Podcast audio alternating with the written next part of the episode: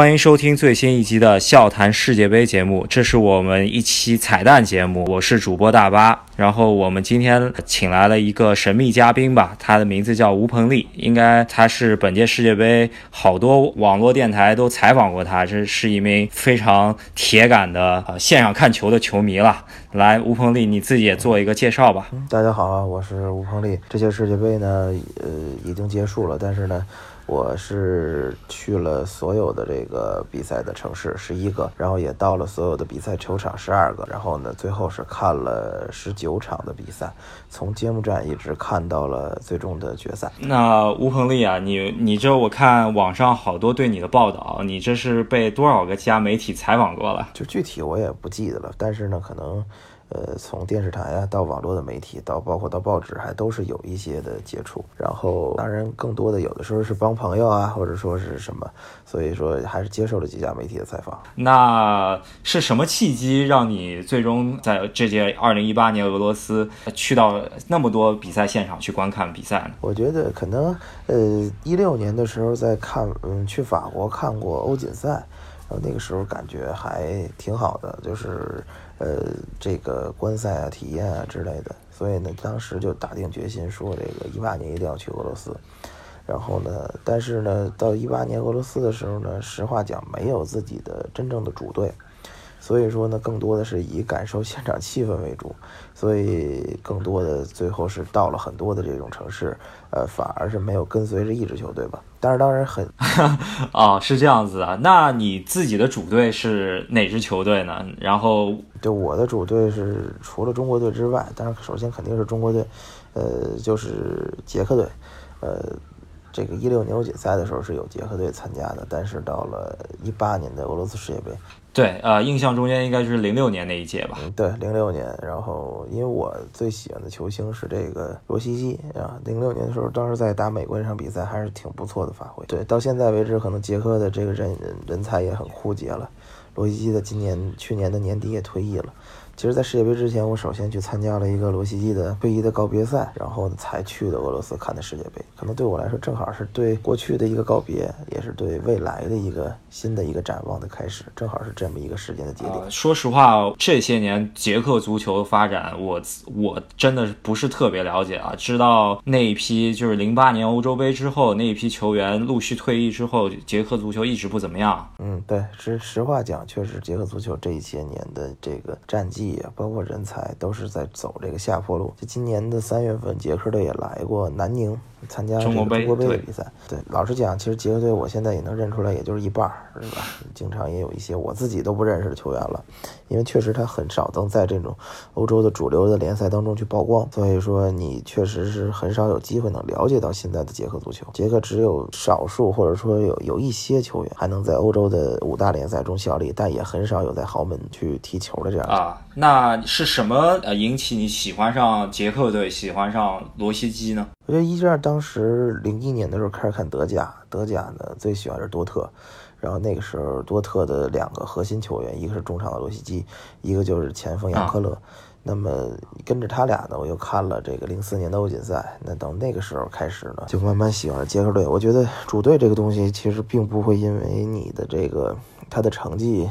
有多那么大的变化而改变吧？对啊，那相当于就是引出你最喜欢的俱乐部，就是肯定是多特蒙德了，是吧？啊，对，就是咱们在录音的此时此刻，这个新赛季的这个季前赛也开始了，多特和曼城正在芝加哥啊踢这场季前赛。应该说世界杯结束了，可能这个很快啊，欧洲的这个联赛又开始了。我们对于足球的这个呃关注呢，是一刻不能停。那你在现场去看过鲁尔区德比吗？那看过。过两次吧，一六一七赛季和一七一八赛季的这个多特主场对沙克零四的比赛都去现场看过。呃，一六年那一次是零比零，然后到了去年的这一次还是挺经典的，就是上半场多特四比零领先。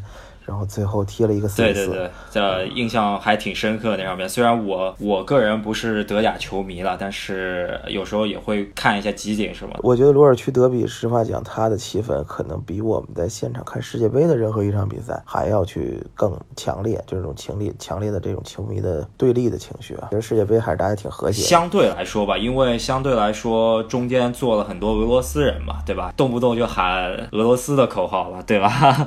拉西亚，对。然后包括其实能去世界杯的人呢，可能我觉得更多的也不会是那么那么就是极端的素质相对高一些，是吧？对啊，其实更多的还是给自己主队加油。但鲁尔区德比是真的有去打架的这种情况。那你这是我见亲眼当时坐的看台是哪个看台呢？我一共是去过多特蒙德十一次，然后。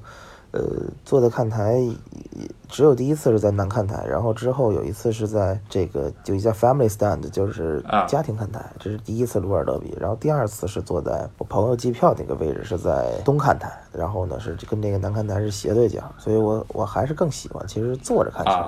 呃，南看台是一个站立看台嘛，就是在尤其在对在德甲联赛的时候，所以说那个有的时候包括人挤人人挨人挺难受的。我觉得南看台其实上一次就 OK 了。因为我也没有那么极端的，或者那么那种呃想去发泄自己的情绪，所以说还是看坐着去看，其实我觉得就 OK。在鲁尔德鲁尔就是德甲联赛。对，呃，据说那个南看台的那些死忠的球迷，他那个票还稍微便宜一些，所以混进呃鱼龙混杂。那不是稍微便宜，应该是说是最便宜的。他们的这个德甲联赛，如果他们正常的票价是十六点七欧。那基本上就吃顿饭的事儿。别的，对，你在别的位置可能有个五六十欧的这么一个价格。当然，德甲的票价这么来看真的是很便宜。你也知道，这次世界杯的票价是非常大的。呃，相对来说确实是比较昂贵了。那既然说到票价了，那你一开始我我了解到，好像是不是你一开始没有打算去十九场那么多的？啊，对，最早是只从四分之一决赛开始看。如果按照现在就是最终的对阵来看，是从巴西队对啊比利时队的那场比赛开始看。就喀山的那场，然后呢，这是最早的安排，七月五号走。然后呢，后来一改再改，然后说想多看几场球呢，先改到了六月二十七号去看法国对丹麦那场是第一场。再之后又说北京其实有直飞叶卡捷琳堡的航班嘛，所以当时想说改到六月二十号看呃秘鲁对法国的那场比赛，这是第一场。然后呢，因为去参加罗西基的告别赛，这样六月九号他的告别赛离世界杯就很近了。一想，还不如直接就从欧洲直接过去了，所以后来就直接从捷克就转机瑞典，就到了俄罗斯啊。所以就从，然后又管朋友要了一张揭幕战的票，那这个一头一尾就接上了，中间再安排安排一些别的比赛。因为其实世界杯小组赛的，尤其英格兰队的小组赛的门票是非常好买的，在官网上可能到最后一刻才能买到，所以就那么一安排出来，就安排包括伏尔加格勒呀，包括夏诺夫格罗德啊这些不太容易能去到的城市，就全部都打卡了。那。揭幕战的球票是很难弄到的吧？应该揭幕战的球票其实还 OK 了，就是我当时是管朋友要了一张他的票，但是从你也知道，就是世界杯的票肯定是有一定的这种波峰波谷的，它在一定一一定时间内一段时间内是炒的比较高，那可能到临近比赛的时候，其实价格就掉下来了。对对对，这这我也有体会了。但是我的票啊，我我个人去看球，呃，都是十一月份的时候第一轮抢票抢到了。所以说，我对第一第一轮的这个抽签，我是一张票都没中。然后呢，它每一阶段都有分有抽签和这个呃抢票阶段。抢票第一阶段抢到了几张？对，抽签我是呃七中六。呃，我不知道你你为什么完全没中啊？可能运气不太好。你是抽了哪几场比赛？抽的就是四分之一和这个半决赛加决赛吧。那是五中零，可能是可可能就是七中六。你哪场没中？就是决赛没中。但你后来就是决赛没看，对，因为我当时就就觉得，如果巴西不进决赛，我是不会去看决赛的吧？对，我觉得决赛球票稍贵了一些。对，因为是你明显能感觉到，就包括对比一下一六年欧锦赛的这个票价。呃，世界杯的票价确实是定的原价就非常高，所以到半决赛的时候，呃，尤其是比利时对法国那场球，到最后很多人是折价买，甚至不到原价的这个价格就就卖了。对，就这个球票对于我来说，就是相当于十一月份我把整个行程就基本上都定下来了。定下来了，对，其实早定行程是有好处的，就是包括酒店上，包括通勤，你坐飞机上是很便宜的。其实。呃，正常情况下，俄罗斯在俄罗斯境内去飞，去坐火车都是价格不贵。但是如果你到了临近世界杯的时候再去订，就很价格很高了。OK，那说一下这一次俄罗斯世界杯整体的气氛，给你感觉怎么样？这气氛还好，就是我我昨天特别有有意去查了一下那个 Wiki。就是维基百科，呃，俄罗斯世界杯的好像是每场的上座人数是自零二年世界杯以来是最少的，是吗？啊，对，就是少于就平均的每场人数是少于德国世界杯、少于南非世界杯、少于巴西世界杯这三届世界杯，仅仅是比零二年的韩日世界杯人要多，所以明显感觉到其实还 OK。但是呢，我不知道是不是因为国人太多的原因，其实氛围你觉得是不是也也很一般？呃，就尤其到了淘汰赛阶段，就是人其实氛围挺一般的。对，呃，也特别是。你比方说瑞典对瑞士那一场比赛，我觉得就可能稍微听到瑞典球迷有一点小，对啊，瑞瑞士球迷感觉就完全没声儿的那种。可能整个比赛除了决赛我没去之外啊，就后面的四强、八强战，我去到现场的比赛，最好的一个气氛还是巴西队的巴西队比利时那一场。有南美球迷还是对有南美球迷就是不一样，但是就我觉得其实世界杯真正最好气氛的比赛还是这个小组赛，然后到了。后边呢，由由于一个是对阵的不确定性，就有些人需要去临时买票，或者说像你这样的行程提前定好了，那比如说即使巴西队踢到了某一阶段，假如踢到决赛，可能你也看不了了。对，所以说越到后气氛是越差的。但是呢，又去对比一下，比如说之前去看巴西的八甲联赛，去看智利的联赛，包括在欧洲去过很多的球场。呃，明显感觉到，其实世界杯更多的是一个更有仪式感的事儿，但反而并不是一个就是大家去就是气氛特别好的事儿。对对对，主主要还是声唱国歌的那一下，突然感觉把它提高到一个民族的高度了。还有一个是这东西一定是物以稀为贵，它确实是四年一次，所以每到每四年这个节点，其实全世界球迷，当然肯定更多的是，呃，电视机前的或者说是。通过各种媒体去关注到世界杯，这是全世界关注的一个事儿。但是说到现场的氛围，我觉得实际上是跟平时的联赛是没法比。这倒这个我同意啊，但是毕竟四年一次能够去到现场就是一一个荣幸了，对不对？对，无论对于我来说，对于很多人来说，肯定是世界杯是完成了自己的一个梦想。但是我们去客观来讲，这个我我个人认为，就是说客观来讲，它的氛围，我觉得是呃一般一般。但是我不知道下届就是到卡塔尔会有什么样的，包括我也没去巴西看过世界杯，这个都是很。很遗憾啊，但是在目前来说是没有对比的。比如下届我就可以说拿卡塔尔和俄罗斯去做一个对比了，那也许没准卡塔尔还不如俄罗斯，是有这种我觉得非常有可能吧。然后，那你这次在去俄罗斯之前，对于俄罗斯文化了解有多少呢？去年去过这个俄罗斯看过联欢会呗，然后呢，就是我们肯定很多人对于呃俄罗斯的印象可能停留在老的这种对苏联人的印象，或者说实话讲，我觉得很多国人对俄罗斯的这是有误解的。我们觉得他很贫穷、很落后，甚至说是有些不解风情，这种民族很很彪悍，是吧？就是很多人呢，我觉得对俄罗斯的固有的这种看法，或者说是通过国内的媒体的一些渲染，对俄俄俄罗斯是这样的一些一些看法。但是我我不知道你到俄罗斯。之后是不是对俄罗斯有很大的一个改观？相对来说，呃，给我感觉就是俄罗斯的大城市其实发展的还是可以的，比我想象中的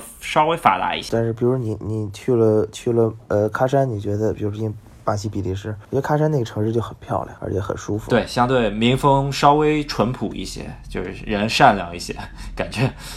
所以说，那个我对俄罗斯，你你之前说对俄罗斯的文化有什么了解？我觉得就是还是停留在大家的固有印象当中，别人怎么说我们就怎么听，这是我对俄罗斯的一个最基本的印象。但是通过去年联合会杯，其实我就稍有改观。当时我就觉得莫斯科、圣彼得堡实际上还是更西方的一种生活方式，它其实比我们要开放得多。对吧？比我们要更 open 一些，更善于接纳一些这个全世界各地的人。你也能感受到很漂亮的这种志愿者，包括他们的这种文化，其实比我们更嗯更融合一些啊。就是我反而觉得我们其实更显得更羞涩一些。就对比一下零八年的北京奥运会，当然是十年前的事情了，但是我觉得其实俄罗斯还是很开放的。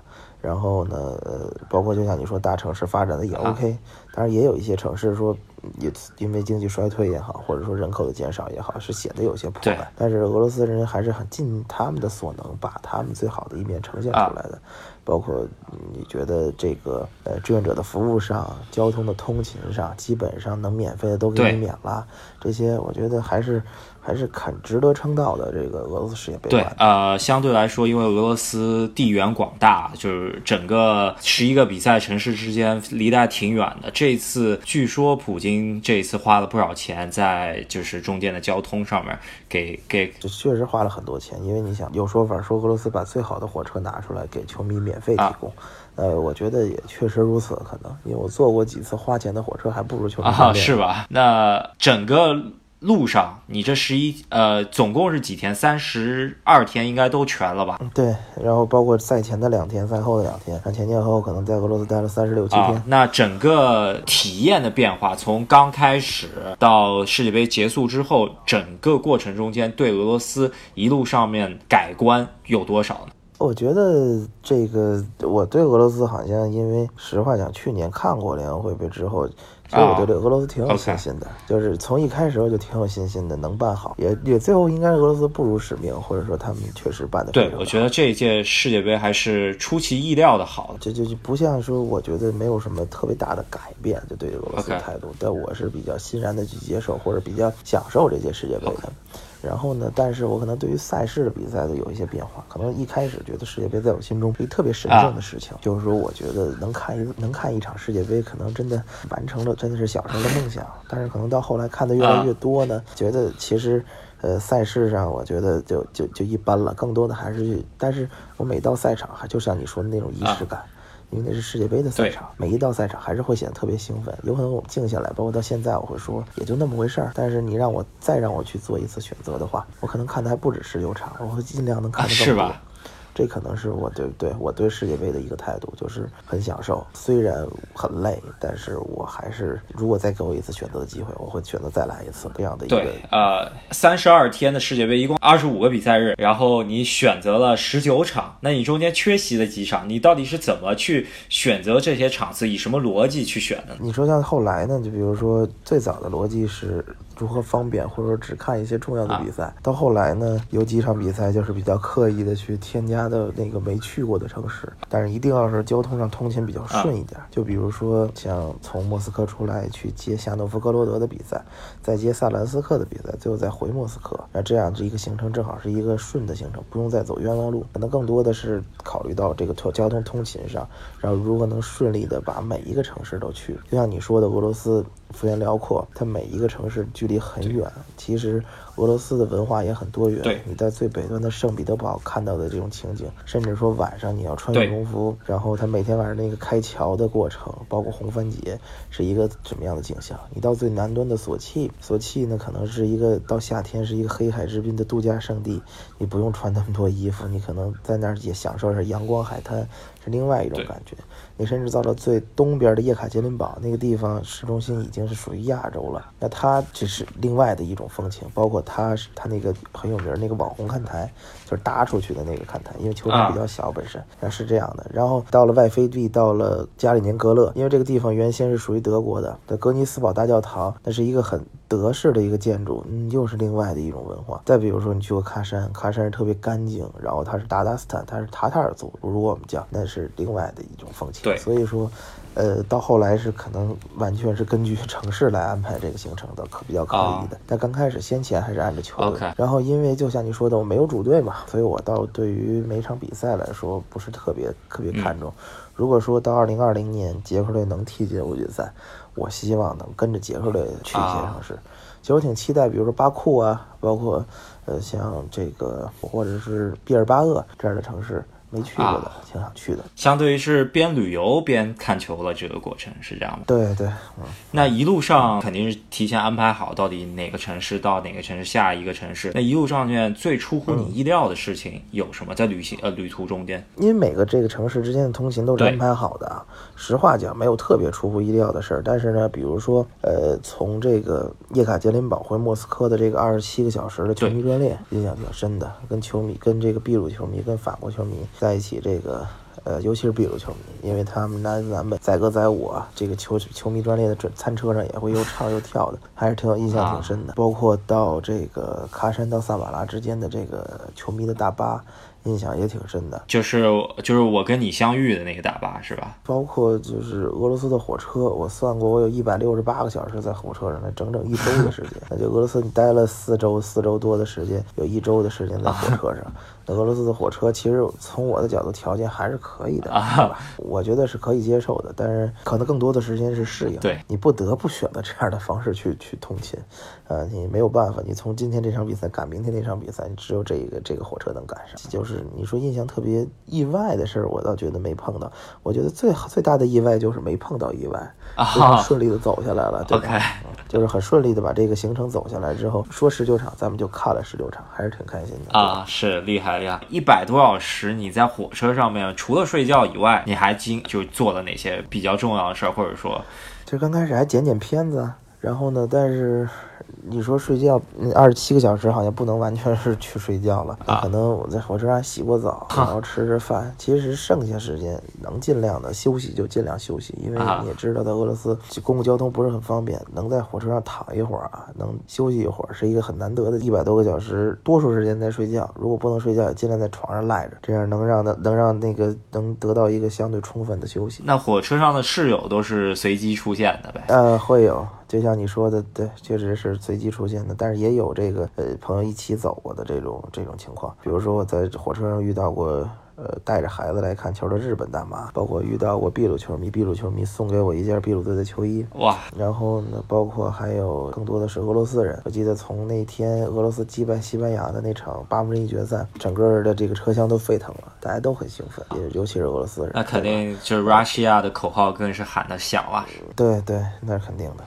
然后开有的时候，有的时候跟中国人一个车厢，那就聊一聊这一路上不同的这个看球的经历，挺有意思的。那你火车上确实是随随机出现，那就是你觉得哪哪两个城市之间，或者说是哪场比赛和哪场比赛中间是你最难去赶路的这这个经历？我觉得是那场，就是因为想，呃，如果说没有那个红番节的那一段经历的话呢，可能我去向诺夫哥罗德还挺顺的，呃，就是 M 三十。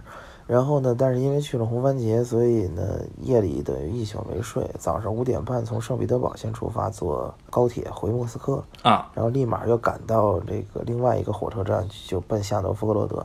那场比赛是下午三点开始的，我到了夏诺的火车站已经是两点四十三分了。哇，那离开球就十七分钟了，然后一路狂奔就冲到球场。那时候开球可能也就五六分钟的样子，然后所以那一段可能是相对比较难的，就是可能会耽误了几分钟的比赛。你要这么说，其实十九场没看。全，然后看了十八场多，对吧？这中间是你没安排好呢，还是说是？不是，是当时唯一的那么一班能赶上的，就是那那一班火车了，没有别的方式能能能赶上，只提前就知道了，只只能是会稍微耽误一点。啊那给这届世界杯俄在俄罗斯举办打一个十分为满分的分数的话，你觉得你那肯定是十分啊？你之前一四年巴西世界杯和一零年南非世界杯有去到现场吗？没没有，但是我去巴西看过去，世界杯是第一次，就所以说俄罗斯是第一次。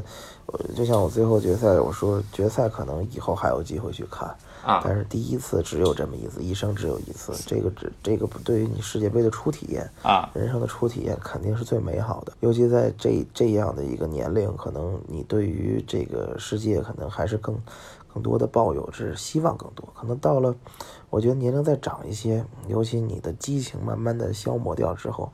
你可能对于足球的态度慢慢都变淡了，对，所以说在这样的年龄，你肯定是我我很开心，就是在俄罗斯能够赶上这样一届世界杯啊。如果说十分是满分，我肯定会打十分，因为我就是说，肯定路上会有一些不太愉快，但我相信，呃，就是更多的这种快乐，包括对于俄罗斯美好的记忆，会更多的留在我的这个留存在记忆当中。但是这些不愉快慢慢就会淡忘。如果是十分，俄罗斯不管是组织上，不管是呃，什么呃，氛围上就即使说说不如欧洲的联赛，但是我也是。呃，满分是是十分啊，所以说这十分里面是掺杂着个人情绪的十分，情感当然肯定是肯定参加个人情绪的。我觉得每个人去打分是不一样的，那你可能像输球队的球迷，可能那就是零分，都是有可能的。俄罗斯对他来说并不是一个快乐的地方，但是对于我来说，世界杯的初体验很难忘，那我一定是十分。那我们关于你俄罗斯体验的这个话题，我们就聊到这儿。那我们接下来要进入到关于足球方面的。呃，采访吧。